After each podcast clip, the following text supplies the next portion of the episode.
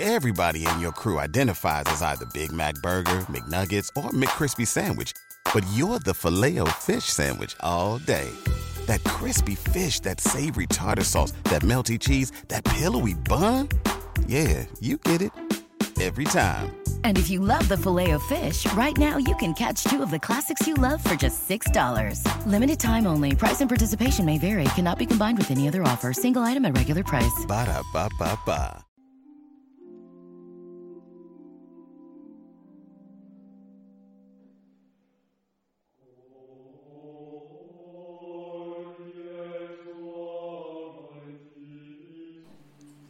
Em nome do Pai, do Filho e do Espírito Santo. Amém. Meu Senhor e meu Deus, creio firmemente que estás aqui, que me vês, que me ouves. Adoro-te com profunda reverência e peço-te perdão de todos os meus pecados. Peço-te a graça para fazer com fruto este tempo de oração. Minha Mãe Imaculada, São José, meu Pai e Senhor, meu anjo da guarda, intercedei por mim. Em nome do Pai, do Filho e do Espírito Santo. Amém. Olá, caríssimos irmãos e irmãs. Eu me chamo Padre Lucas Fará e hoje fui convidado pelo apostolado As Sombras do Redentor a fim de trazer a vocês o conhecimento de uma grande santa da Igreja Católica, que no dia de hoje, neste dia 16 de novembro, nós celebramos na Sagrada Liturgia Romana. Esta santa chama-se Santa Gertrudes de Helfita. Esta grande santa beneditina tem uma grandiosíssima importância no calendário litúrgico de tantos santos e santas que a Igreja nos apresenta como ícones, como verdadeiras imagens de Jesus Cristo. Nós vamos aqui hoje, neste podcast, tentar mostrar aos fiéis o tesouro espiritual de maneira muito sintética, porque Santa Gertrude escreveu muitas coisas, deixou um verdadeiro testemunho e testamento de vida espiritual. Nós poderíamos passar horas e horas falando da vida espiritual, partindo dos conselhos de Santa Gertrudes, mas não seriam suficientes todas as horas do mundo para dizer o que de fato fez Cristo na vida desta santa. Mas aqui vamos tentar pincelar alguns pontos cruciais da revelação de Jesus Cristo para esta serva de Deus e, e com isto tentar tirar propósitos concretos para a vida de santificação de todos os fiéis católicos. Então, de início, vamos falar acerca um pouco, de forma breve, quem foi Santa Gertrudes. Segundo, vamos tentar colocar a importância da sua mensagem para o mundo. Terceiro, vamos tentar tirar algo concreto desta mensagem para a nossa vida espiritual. Primeiro lugar, Santa Gertrude. Quem foi esta monja que talvez possa parecer desconhecida por muitos católicos de nosso Brasil? Santa Gertrude foi uma santa da Alemanha. Nasceu naquele território alemão, onde a espiritualidade beneditina se espalhou por todo o território germânico. Os mosteiros são muito numerosos na Alemanha e a tradição beneditina ajudou muito a confeccionar a tradição católica daquele país. Haja vista que antes do Papa Francisco tivemos o nosso querido Papa Bento XVI, que era um alemão. E até mesmo no nome de Bento, quis ele fazer esta homenagem também à sua terra natal, pois Bento XVI, até então cardeal Joseph Ratzinger, adorava passear pelos mosteiros beneditinos e frequentar estas casas de oração. O Papa Bento gostava muito de fazer retiros nos mosteiros beneditinos, frequentá-los, né? É, e assim como o Papa quis trazer esta herança espiritual que trouxe de sua própria terra natal, colocando assim o seu nome de Bento. Ora, é, então nesta tradição beneditina, diante de tantos santos beneditinos que a Alemanha possuiu, dentre eles nós temos esta grande santa que neste dia 16 de novembro nós celebramos. Santa Gertrudes nasceu no período medieval, no século XIII, exatamente no dia 6 de janeiro de 1256. E ela foi enviada ao mosteiro de Helfita aos cinco anos de idade. Muito nova, não é verdade? E grande foi a coragem de sua mãe de ter é, levado a sua filha apenas com cinco anos de idade para um mosteiro. É bem certo que os mosteiros possuíam uma vida muito austera e, ao mesmo tempo, uma vida muito equilibrada nas virtudes. E eram grandes escolas, não apenas de vida espiritual, mas eram escolas no sentido mesmo que entendemos, moderno eram lugares aonde os camponeses costumavam levar os seus filhos, a fim de aprender as letras, a fim de começar a aprender a ler e escrever, e depois aprender até mesmo o conhecimento científico, a se tornarem médicos, professores, engenheiros, arquitetos, porque aquelas escolas medievais seriam o princípio do que hoje chamamos de universidades. Foram nas escolas medievais onde grandes homens se debruçaram, iluminados pela luz da fé, a fim de construir uma grande cultura ocidental como temos nos dias de hoje. Então, por isto, já era tradição naqueles tempos de que os pais levassem os seus filhos pequenos para frequentar as casas religiosas a fim de terem a educação que não seriam capazes de oferecerem aos seus filhos.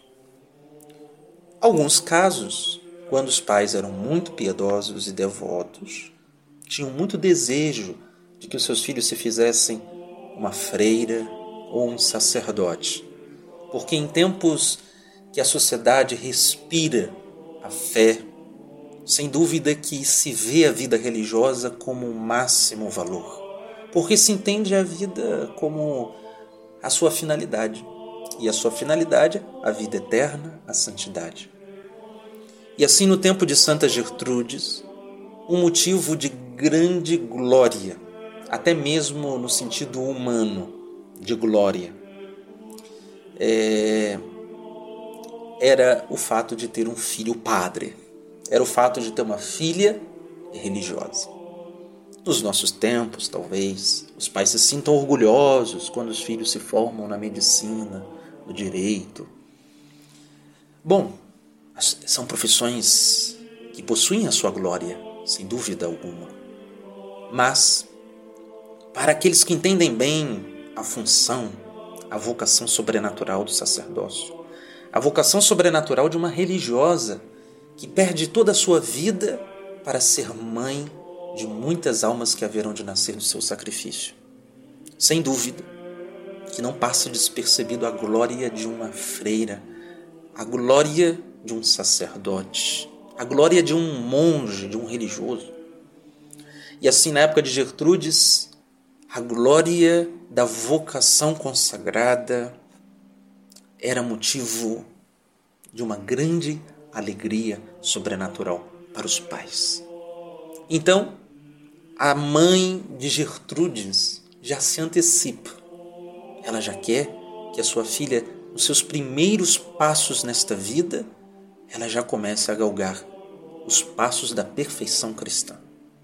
Entrega Gertrude nas mãos daquelas religiosas, onde ela desenvolverá uma grande amizade com aquela que foi a sua verdadeira mãe dentro do mosteiro, Santa Matilde de Hackenborg. Esta era grande devota do Sagrado Coração de Jesus.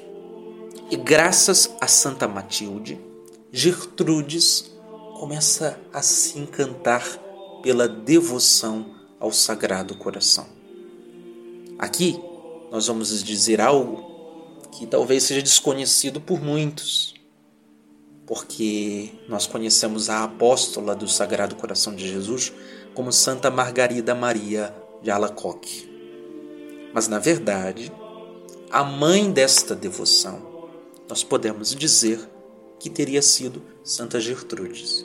Apesar de Santa Matilde ter inspirado Gertrudes com esta santa devoção, será a Gertrudes que Jesus se revelará pela primeira vez com o seu sagrado coração. Irá pedir e irá fazer promessas para aquelas almas que assim forem devotas do seu coração sagrado. Por isto, é importante entendermos o valor que existe essa santa que pode ser desconhecida por muitos dos nossos fiéis, mas que não é desconhecido por Deus o seu grande valor na história da igreja. Não é exagero da minha parte dizer que Santa Margarida, lá na França, séculos depois, lá no século XVII, Santa Margarida sofreu influências desta monja beneditina. Porque esta devoção nunca mais se apagou dentro da história de toda a Europa. É muito comum se perceber igrejas, tanto na Alemanha, na França, igrejas onde vamos perceber em altares laterais ou em algumas pinturas o coração de Jesus como um ícone de amor, como um sinal para que todos os homens sejam atraídos pela bondade deste coração. E esta devoção foi-se assim acendendo dentro dos homens europeus uma profunda espiritualidade eucarística. Por isso, Santa Gertrudes, ela iniciou um grande movimento e esse movimento espiritual, que hoje estão espalhados por todas as paróquias do mundo inteiro, pelo nosso apostolado da oração. Sabemos que o apostolado da oração já está ligado mais a uma devoção moderna do Sagrado Coração. E moderna, dizemos, uma devoção que provém das revelações pessoais que Deus concedeu a Santa Margarida Maria de Alacoque. Mas mesmo este apostolado da oração, que tem como finalidade impregnar o mundo do amor divino, que este coração está cheio. É, este apostolado também tem a sua dívida com Santa Gertrudes. Porque Santa Gertrudes, ela foi como que a mãe deste apostolado ao coração de Jesus. Então, por isso, os nossos olhares hoje se voltam para esta grande monja alemã que fez daquele mosteiro de Helfta um grande oásis de paz. Sim, muitas e muitas jovens ingressaram dentro do mosteiro de Gertrudes, pois a sua santidade exalava como perfume aos ares. E como as abelhas são atraídas pelo perfume das flores, assim as almas jovens eram atraídas pelo perfume de virtudes que exalavam da vida de Gertrudes. Em tudo transparecia a sua temperança, a sua altíssima prudência, que provinha de uma sabedoria infusa pelo Espírito Santo para aqueles que governam, pois Gertrude foi, por longos anos, abadesa do mosteiro de Helfta. E também a sua grandiosa fortaleza contra o demônio e contra as propostas do mundo, não permitindo assim que o seu mosteiro se secularizasse, colocando regras rígidas para que as monjas pudessem coibir as visitas seculares e laicas dentro da vida religiosa, separando uma coisa da outra, em que uma freira jamais deve se esquecer de sua vocação, unir-se ao seu divino esposo. E por outro lado, também como serva de Cristo, receber os fiéis leigos como mães espirituais. E como mães espirituais, devem se colocar assim numa vida mais alta, numa vida de maior santidade, com toda certeza, pois maior é a entrega. Então, Santa Gertrudes, assim, colocava regras para que estas suas filhas não passassem tempo demasiado com as visitas. Visitas estas feitas por leigos seculares que costumam tradicionalmente visitar os conventos.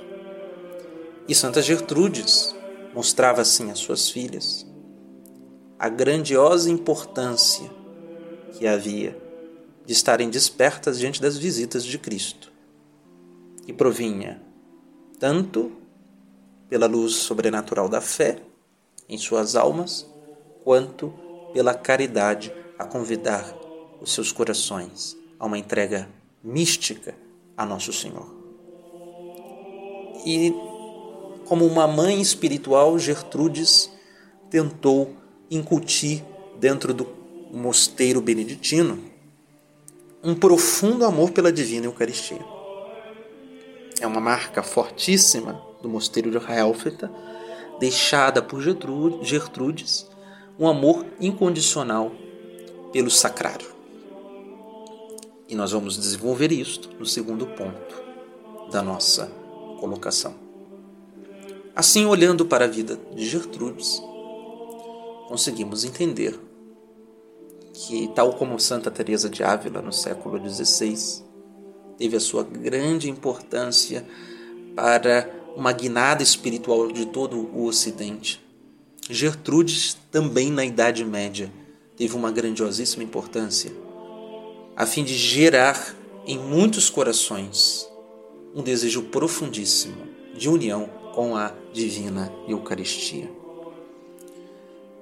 Parece destino de Deus que, ao mesmo tempo que dentro dos mosteiros beneditinos, onde o mundo desconhecia o que lá dentro acontecia.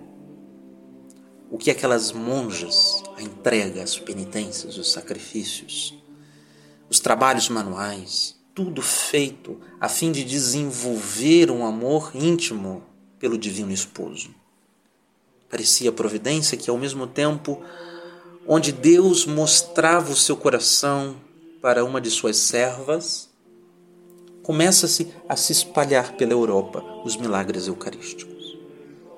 Onde esses milagres eucarísticos, os fiéis se voltarão para o coração que pulsa dentro da hóstia consagrada. E assim percebemos neste período como que um transbordar de milagres por toda a Europa, milagres eucarísticos, diante de sacerdotes incrédulos, diante de sacerdotes frios, que chegavam até mesmo duvidar da presença real de Jesus no Santíssimo Sacramento. Ao mesmo tempo, Jesus visitava a sua serva dentro do claustro. E estas visitas tinham o intuito de levar novamente estas monjas a um desejo profundo de cantar os salmos com aquele amor ardente, com fervor e devoção, para com este coração que está incendiado de desejo pelas almas que o buscam. E tais como novas samaritanas, estas monjas sentavam-se ao lado do poço e punham-se a beber de uma fonte de água vivificante. O mosteiro de Hélfita se tornou assim um grande atrativo para todas as jovens, não apenas da Alemanha, mas de toda a Europa. que vinham frequentar aquela casa de oração, que vinham aprender as sombras daquele negro hábito beneditino e do cajado, tal como as abadesas utilizam os mosteiros beneditinos, mostrando que estas receberam de Cristo a missão de pastorear aquelas ovelhinhas especiais de Nosso Senhor. Muitas destas jovens vinham ser pastoreadas por Gertrudes. E agora vamos entrar no segundo ponto, depois de ter pincelado algo sobre a vida de Gertrudes. Apesar desse segundo ponto, termos que voltar a tocar em alguns aspectos históricos da vida dela, de forma bem breve. Então, o que se trata a mensagem de Gertrudes para o mundo inteiro? O que fez importante Gertrudes para a história da Santa Igreja e espiritualidade cristã? Como havia dito para os senhores, Santa Gertrudes recebeu do próprio Cristo, pois ela teve diversas visitas visíveis de Jesus. Ela recebeu a missão de ser a primeira apóstola do coração de Jesus. Jesus suplicou, pediu que Gertrudes fizesse todas as suas filhas religiosas amantes deste sagrado coração. E muito bem desenvolveu esta santa devoção Porém, nas revelações místicas de Gertrudes, se percebe muito bem que a devoção ao coração de Jesus tem como finalidade um amor profundo à divina Eucaristia. Quando Jesus vem pedir a Santa Gertrudes, em que as monjas meditem acerca da bondade e misericórdia de seu coração humano, nosso Senhor tinha como finalidade de reacender naquelas almas religiosas o amor e crer ainda mais na presença real deste coração escondido na Santa Hóstia. Se nos nossos sacrários lá reside o corpo ressuscitado de Jesus, neste corpo tem um coração. E neste coração tem um amor. E este amor é um amor divino. É o amor de Deus pela humanidade inteira. E este amor está nos sendo dado por um instrumento. Esse instrumento é o coração de Jesus. Por isto, Santa Gertrudes enxergou a grande necessidade de levar as almas à adoração ela teve uma grande importância de ensinar como uma mestra o caminho silencioso, como os mosteiros beneditinos são. Quando nós entramos no mosteiro beneditino, percebemos a atmosfera de silêncio em que encontra-se aquelas igrejas escuras, tantas vezes assim como os hábitos que levam, pois é uma vida de mistério, recolhimento, uma vida em que o monge e a monja é chamada a entrar dentro de si mesma e como que descobrirem o claustro interior de suas almas. E lá neste claustro, uma fonte que jorra. E esta fonte descobre a monja, uma água viva, refrescante, que essa que a faz esquecer de todas as lembranças do mundo. Então Santa Gertrudes também pôde ver o pio pelicano. Certa vez ela teve uma visão de um pelicano que rasgava a sua própria pele e dava da sua própria carne aos seus filhotes. E Jesus lhe ensinava algo que nós aprendemos depois. Que o pelicano é a imagem da entrega de amor de Jesus aos seus filhos. O pelicano é uma ave que recusa-se sair do ninho com medo dos predadores, a fim de visitar os seus filhotes e devorá-los. E o pelicano, ao invés de buscar comida para os seus filhos, ele começa a rasgar o seu próprio peito, a tirar da sua própria carne, e ele oferece a sua própria carne para que os filhos se alimentem. Jesus mostrava assim nesta ave um sinal visível da sua entrega. E aí dizia Jesus a Gertrudes que ele era este pelicano. Era este pelicano que arrancava da sua própria carne para dar de comer aos seus filhos e às suas filhas. E assim, a religiosa que se destacou por uma comunhão frequente, pois nos mosteiros de Gertrudes ela se suplicou ao bispo e foi permitida naquele tempo, pois era incomum que as, mesmo as monjas recebessem com frequência a Santíssima Eucaristia. Gertrudes consegue em que elas e suas filhas possam receber com frequência a comunhão, a Sagrada Eucaristia. E também a incutir entre as suas filhas uma profundíssima devoção a São José. Santa Gertrudes também é, teve visões de São José. E ali, é dentro deste mosteiro, que em duas visões, Jesus pediu a Gertrudes que ela pudesse reclinar a sua cabeça sobre o seu peito.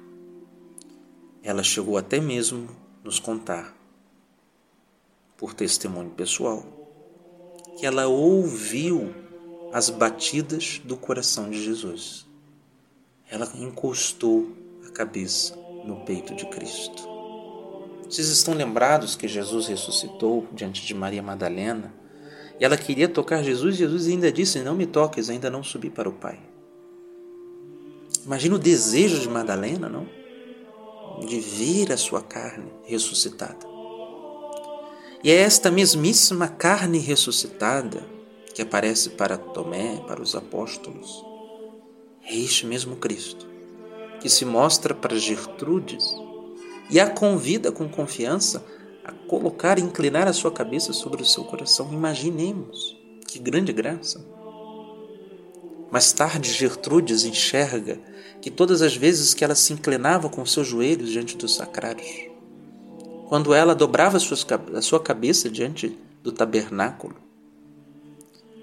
era a repetição daquele ato místico em que ela foi convidada a inclinar a sua cabeça sobre o peito de Jesus. É forte esta imagem. Em outra visão, Santa Gertrudes viu a São João Evangelista. E São João Evangelista, que estava ao lado do Sagrado Coração de Jesus, via ela. E, e justamente ele, que na ceia santíssima, a primeira missa, a instituição da Eucaristia, vocês lembram que ele inclinou a sua cabeça sobre o coração de Jesus. Por isso, São João, ele é de fato o apóstolo do coração de Jesus. E não há um evangelho que fale tanto de amor como o de João, pois João ouviu as batidas daquele coração, naquela noite de entrega, em que Jesus, com o coração apertado, dizia que alguém haveria de traí-lo. E é justamente na hora em que Nosso Senhor ele fala aquilo que o coração dele está cheio de angústia, de dor. João, como que num ato de consolação, encosta a cabeça no peito de Cristo e quer saber quem é mestre que vai lhe trair. E nós assim devemos desenvolver uma espiritualidade de reparação, pois muitos traem a Jesus na vida consagrada, há muitos que traem até mesmo na vida laical. E como Jesus apareceu com o coração envolto em espinhos, também para Santa Gertrudes ela viu assim o coração, como Santa Margarida, coração envolto com uma coroa de espinhos. Existem muitos dos nossos pecados que ferem, que fazem sofrer o coração humano de nosso Senhor. E Jesus está atrás de almas como João. E por isso Jesus foi atrás de Gertrudes. Na Alemanha, Jesus foi atrás de Margarida, na França. E ele está atrás de almas pelo mundo todo, a fim de permanecer com ele irem até o seu coração e levar, ao mesmo tempo que almas pecadoras o ofendem e o ferem, que as almas santas o consolem e o amem.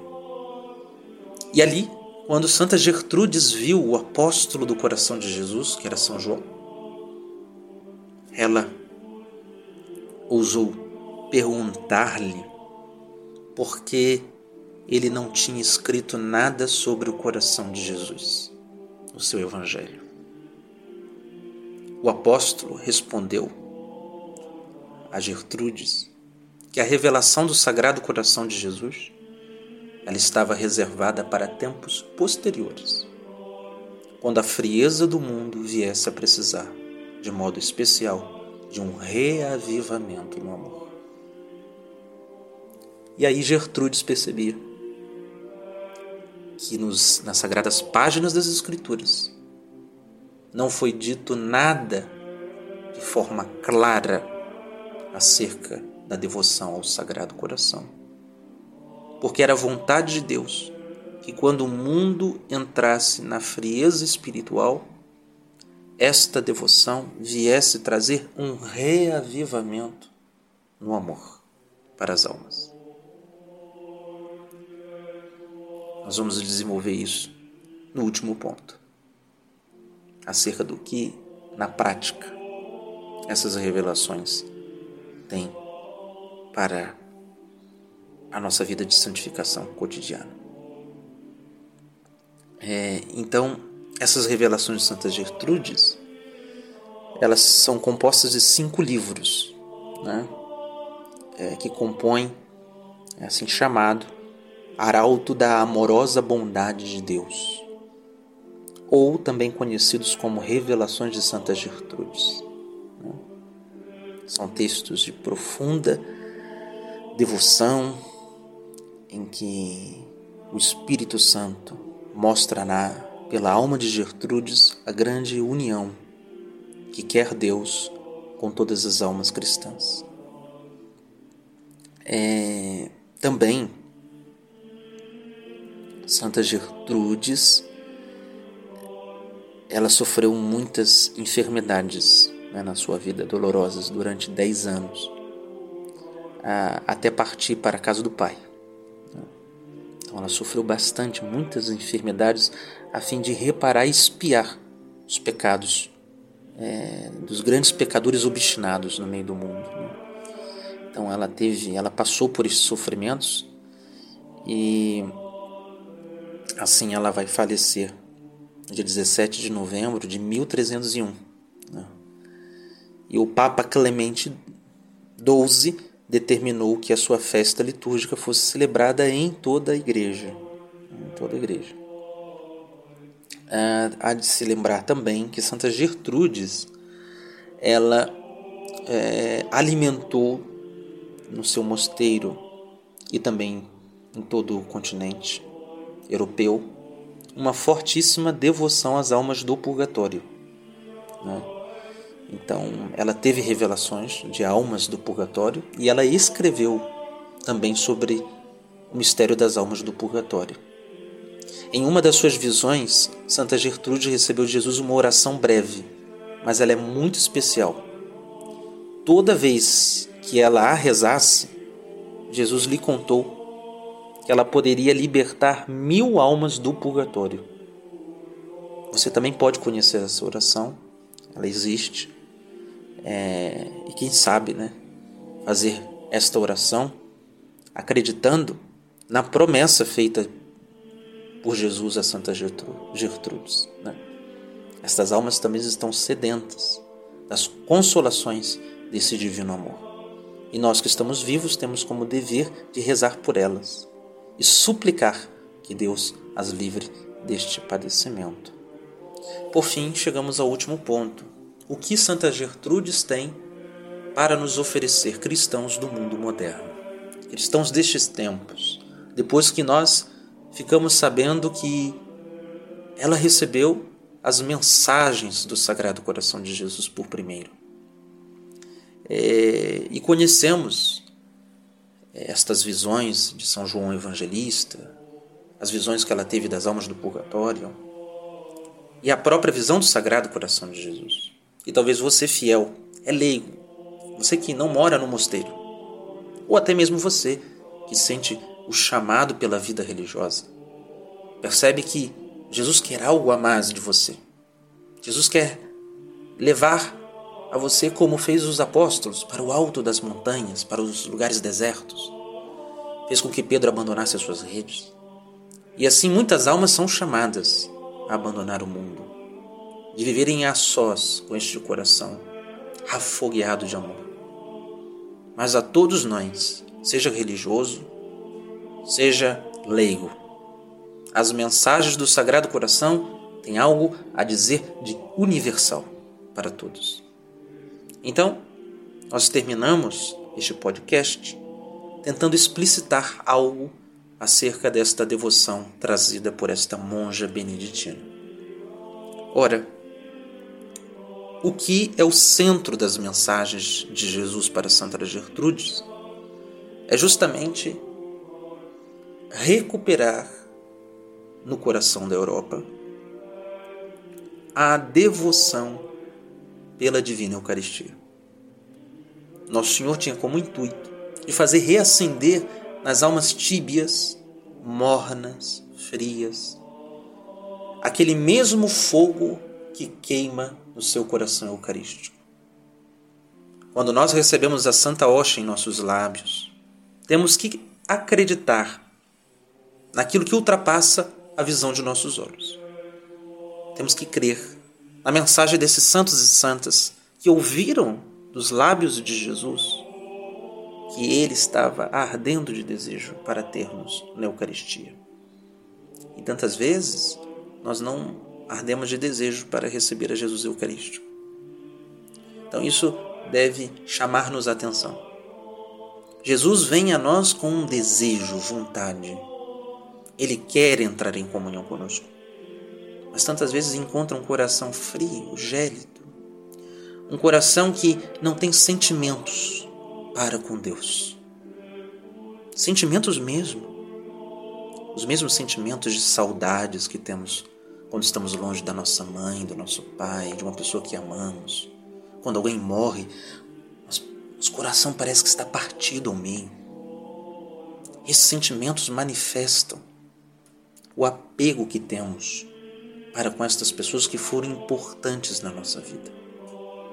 E é preciso que a gente desenvolva mesmo algo que é carnal, que sentimento é aquilo que é próprio da carne, mas faz parte de uma natureza que é composta de carne, pois nós não somos anjos no sentido estrito da palavra. Apesar de termos uma alma espiritual, como é um espírito angélico, mas nós somos uma união substancial entre a alma e o corpo. E quando se trata de um amor dado a nós por Jesus, um amor divino. Este amor divino vem com as suas aparências humanas, porque eis que na pessoa divina de Cristo, ele assumindo a natureza humana, ele a assume e a assumindo, ele a utiliza como um instrumento para que dos sentimentos que temos para com a humanidade de Cristo. Venhamos assim ser relevados por aquele amor divino que ela traz em si. Que venhamos a conhecer o amor dos anjos, dos serafins, dos querubins, dos santos e santas que já estão no paraíso, o amor que possuiu o coração imaculado de Maria. Este amor que nós lemos nas páginas da vida dos santos místicos, os êxtases, em que o coração já não suportava, não continha, não havia forças físicas para suportar o êxtase, aquilo que experimentavam no fundo da alma, em que eles perdiam até mesmo os sentidos e tinham até dificuldade de expressar o que viram na contemplação infusa da fé e o que de fato experimentaram. Mas tudo isso começa com uma saudade de Deus. Por isto que a devoção ao coração de Jesus, quando nós olhamos para uma imagem do Sagrado Coração, quando nós meditamos nessas revelações de Santa Margarida, de Santa Gertrudes, os textos de São João Eudes, que escreveu sobre o Sagrado Coração, as primeiras sextas-feiras do mês, as promessas feitas pelo Sagrado Coração a Santa Margarida. Esta devoção faz como que desenvolva na alma cristã sentimentos para com a humanidade de Cristo. E assim as Eucaristias que podem parecer frias, as Eucaristias que tantas vezes podem ser um preceito, um ato da lei e não um ato de amor, movidos pelo Espírito Santo. Por meio da devoção do Sagrado Coração, eis que Jesus quer afoguear os nossos corações. Ele quer acender a vontade. E quando nós falamos de acender a vontade por Deus, aqui existe um degrau. Então, neste degrau, nós temos que saber que para desejá-lo é preciso começar pelos nossos afetos e sentimentos. É importante, porque é ali o início. É ali a coisa mais sensível. E da mais sensível, como vamos como que subindo os degraus. Até chegar aquela pureza do amor divino. Aquela altura que os santos chegaram a possuir Deus. E aí a devoção ao Sagrado Coração nos faz reparar. Reparar nos detalhes que como vamos amá-lo. No altar, quando nós recebemos aqueles minutinhos nos nossos lábios a Jesus, o que vou fazer? A mesma coisa que fazemos com quem amamos. Demorar-se na Sua presença. Quando nós amamos alguém, nós queremos ficar perto. Não queremos que ela vá-se embora quando alguém muito especial chega perto de nós. Imaginem aquelas multidões na Praça de São Pedro quando passa o Papa. As pessoas ficam muito felizes.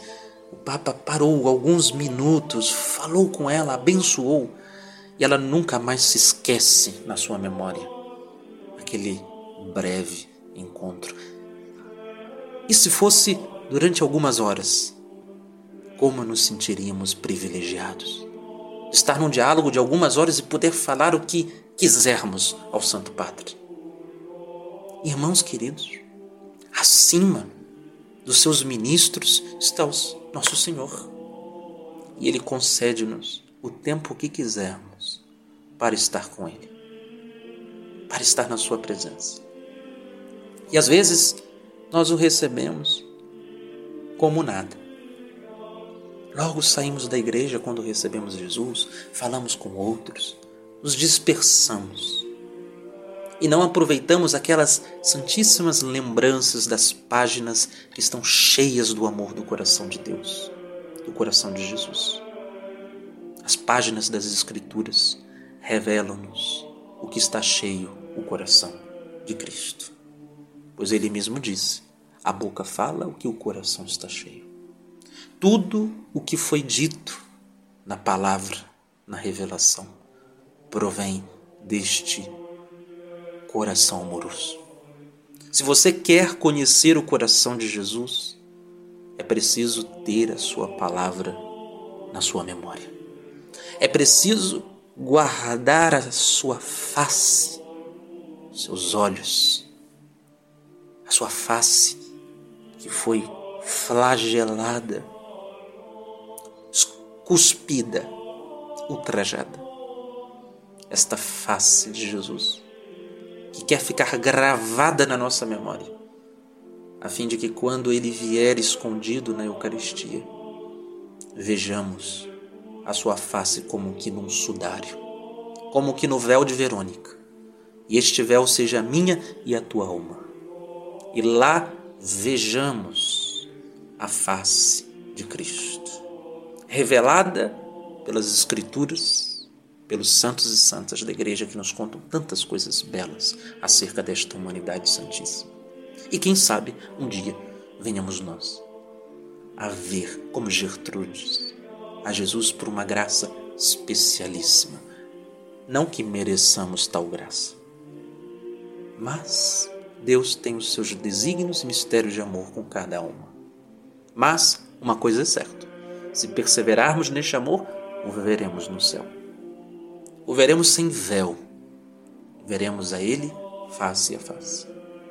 Mas aí, queridos irmãos, a devoção ao coração de Jesus leva-nos a saber tratá-lo na Eucaristia. Portanto, se o seu corpo está lá, nós vamos como que aprendendo com os personagens da Bíblia. Aquela mulher que derrama um vaso valioso de perfume aos pés de Jesus para banhá-lo e recebe dele o elogio. A outra que banha os pés de Jesus com lágrimas, enxuga com seus cabelos. Ou aquele judeu fariseu que na morte concede um túmulo virgem puro, caríssimo, para ser sepultado o seu corpo. E assim, no caminho de Jesus, como Maria, que deixou Marta, sua irmã, trabalhando na cozinha para dar toda a atenção a Jesus. Assim nós vamos aprendendo como fazer com a sua presença, com o seu corpo em nossos altares. As toalhas bem passadas, lavadas, os altares bem adornados, os artistas que esculpem obras lindas e maravilhosas, para expressar de maneira sensível aquilo que gostaríamos de dizer, mas a pobreza dos nossos lábios não consegue expressar. E a arte vai como que colocando para fora aquela visão de Deus em que a nossa mente se enche quando olhamos para a sua humanidade. E assim, a igreja nunca pensou em poupar desperdício para amá-lo. Poderia parecer um desperdício para Judas, aquele perfume caríssimo jogado aos pés de Cristo. Mas aquilo era amor. Como pode parecer para muitos que os ouros nas arquiteturas de nossas igrejas, os mármores, as pedras mais preciosas que a natureza oferece, o homem oferece a Deus. Os cálices mais dignos para conter aquilo que há de mais precioso na terra, o sangue de Cristo. E assim, na sagrada liturgia, vamos como que imitando estes personagens da Bíblia, que dão tudo para Deus, tudo do melhor, pois reconhecem que Ele nos dá aquilo que ultrapassa o ouro, a prata, os diamantes. Ele nos dá o seu próprio sangue, Ele nos dá o céu, Ele nos dá a vida eterna. E o que é uma pedra de diamante ao lado do que Deus nos oferece na missa? O seu próprio corpo, o seu próprio sangue. Aquelas pedras de diamante que podem ornar um cálice são pobres ao lado do que dentro contém. Nada são, como que bijuterias diante do preciosíssimo sangue que trazemos em nossas mãos. E assim os paramentos dos sacerdotes, os pobres frades franciscanos na história da igreja com seus hábitos rudes, pobres, mas com as casulas dignas de ouro, bordadas a fio de ouro. Assim era a casula de Santo Antônio. Assim foi a casula de Cura d'Ars, o padre mais pobre da França que só teve uma batina durante toda a sua vida, mas ornou seu altar com ouro e pedras. Paramentos digníssimos, oferecidos a Nosso Senhor, pois reconheciam que dentro da sagrada liturgia era como que numa núpcias de casamento, aonde o divino esposo haverá de desposar a sua alma amada. E como no casamento de uma noiva, ela quer ornar toda a igreja, quer vestir-se digna para o seu esposo, como sinal de sua entrega interior. Assim, a igreja, como a esposa que clama Maranatá, vem Senhor Jesus, ela se orna de sentimentos. Pois no caso do cristianismo, o nosso Deus, o Deus verdadeiro, habita entre nós. Ele se fez carne. Ele está presente com o seu corpo. E ele quer os nossos sentimentos. E assim é fundamental entendermos que na devoção ao coração de Jesus, ela veio num período para sanar depois, no século XVII, Santa Margarida Maria, a heresia dos jansenistas, que condenavam os sentimentos, que viam os sentimentos como algo mal e rejeitavam uma espiritualidade centrada apenas no sacrifício. Jesus vinha curar aquela doença, aquela frieza espiritual que fez morrer muitas almas na França. Por isto, a devoção ao coração de Jesus quer mostrar-nos que tudo se inicia aí, quando lançamos os nossos afetos, os nossos sentimentos, aquilo que temos de carnal, quando santificamos a nossa carne com a carne de Cristo.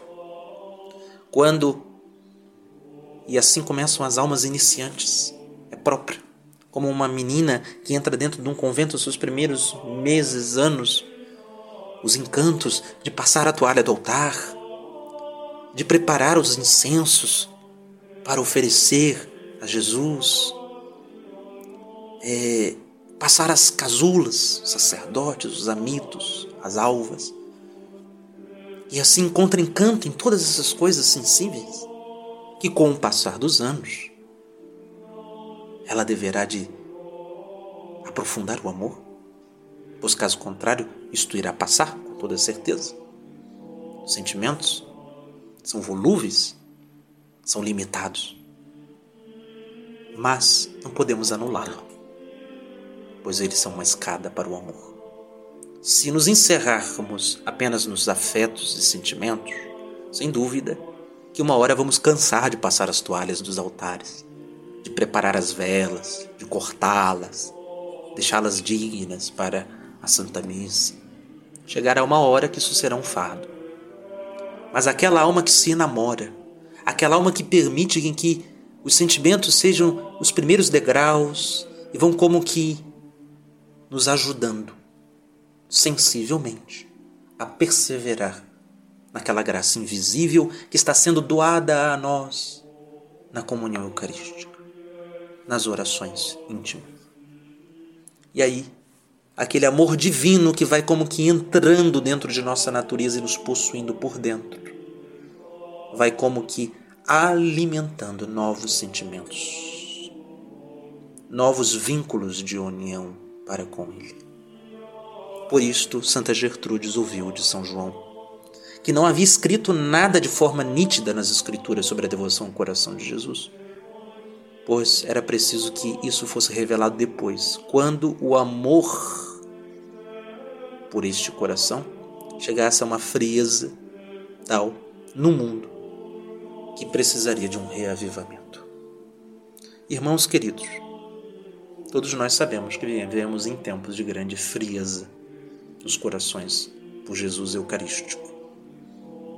Aqui podemos entender que é urgente resgatarmos a devoção ao Sagrado Coração, pois ali encontraremos o segredo para que talvez restauremos todo o nosso Brasil e que possamos trazer as almas gélidas dos protestantes. Sim, gélidas por quê? Porque se recusam amar este coração humano. Se recusam ir pelo caminho feito pelo próprio Jesus, não há como chegar a Deus se não for por meio de sua humanidade. Se eles querem outro caminho, então devem escolher outra religião. Porque o cristianismo, esta é a verdade.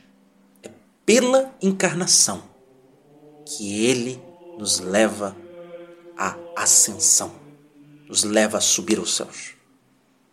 Não há ascensão ao céu se nós não formos a sua humanidade. E por isto, na Eucaristia, é importantíssimo que os protestantes reconheçam que é no altar aonde ele está presente realmente. E quando eles reconhecerem que nos nossos altares existe um coração cheio de amor divino, estas almas que já passam horas e horas lendo as Escrituras reconhecerão um lugar concreto aonde aquele amor reside. E aí talvez o nosso Brasil inteiro mude por uma profunda renovação espiritual. Percebamos a grande importância de celebrar uma santa como Gertrudes. Esta monja foi capaz de gerar milhares de mosteiros pela Alemanha, milhares de santos e santas que beberam da sua devoção até séculos depois, como São João Eudes, como Santa Margarida Maria Lacoque, Santa Faustina Kowalska na, na Polônia. E assim, esta devoção vai cada vez mais se fortalecendo. Então, Padre, neste áudio, um pouco longo, mas gostaria de compartilhar com vocês esse grande tesouro espiritual que é a devoção ao Sagrado Coração. Que possamos levantar novamente uma devoção ao coração eucarístico de Jesus. Que esta devoção esteja viva em nossas memórias. E assim, esta frieza espiritual que vive em tantas almas cristãs sejam reacendidas no fogo do seu divino amor. E Santa Gertrudes seja uma verdadeira mestra na nossa vida interior. Deus seja louvado e que por intercessão de Santa Gertrudes Santa Margarida Maria Lacoque, São João Evangelista, desça sobre todos nós um profundíssimo amor pelo coração que jaz em nossos tabernáculos. Em nome do Pai, do Filho e do Espírito Santo. Amém.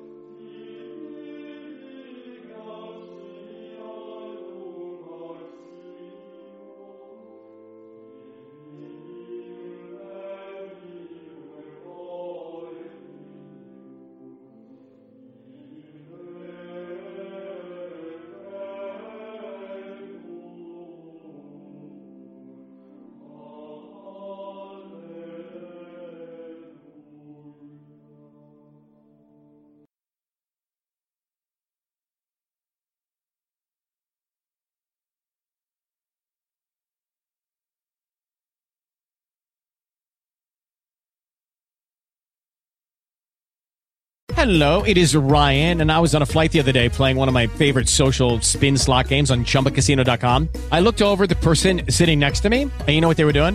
They were also playing Chumba Casino. Coincidence? I think not. Everybody's loving having fun with it. Chumba Casino is home to hundreds of casino style games that you can play for free anytime, anywhere, even at 30,000 feet. So sign up now at chumbacasino.com to claim your free welcome bonus. That's chumbacasino.com and live the Chumba life. No purchase necessary. Were prohibited by law. See terms and conditions. 18 plus.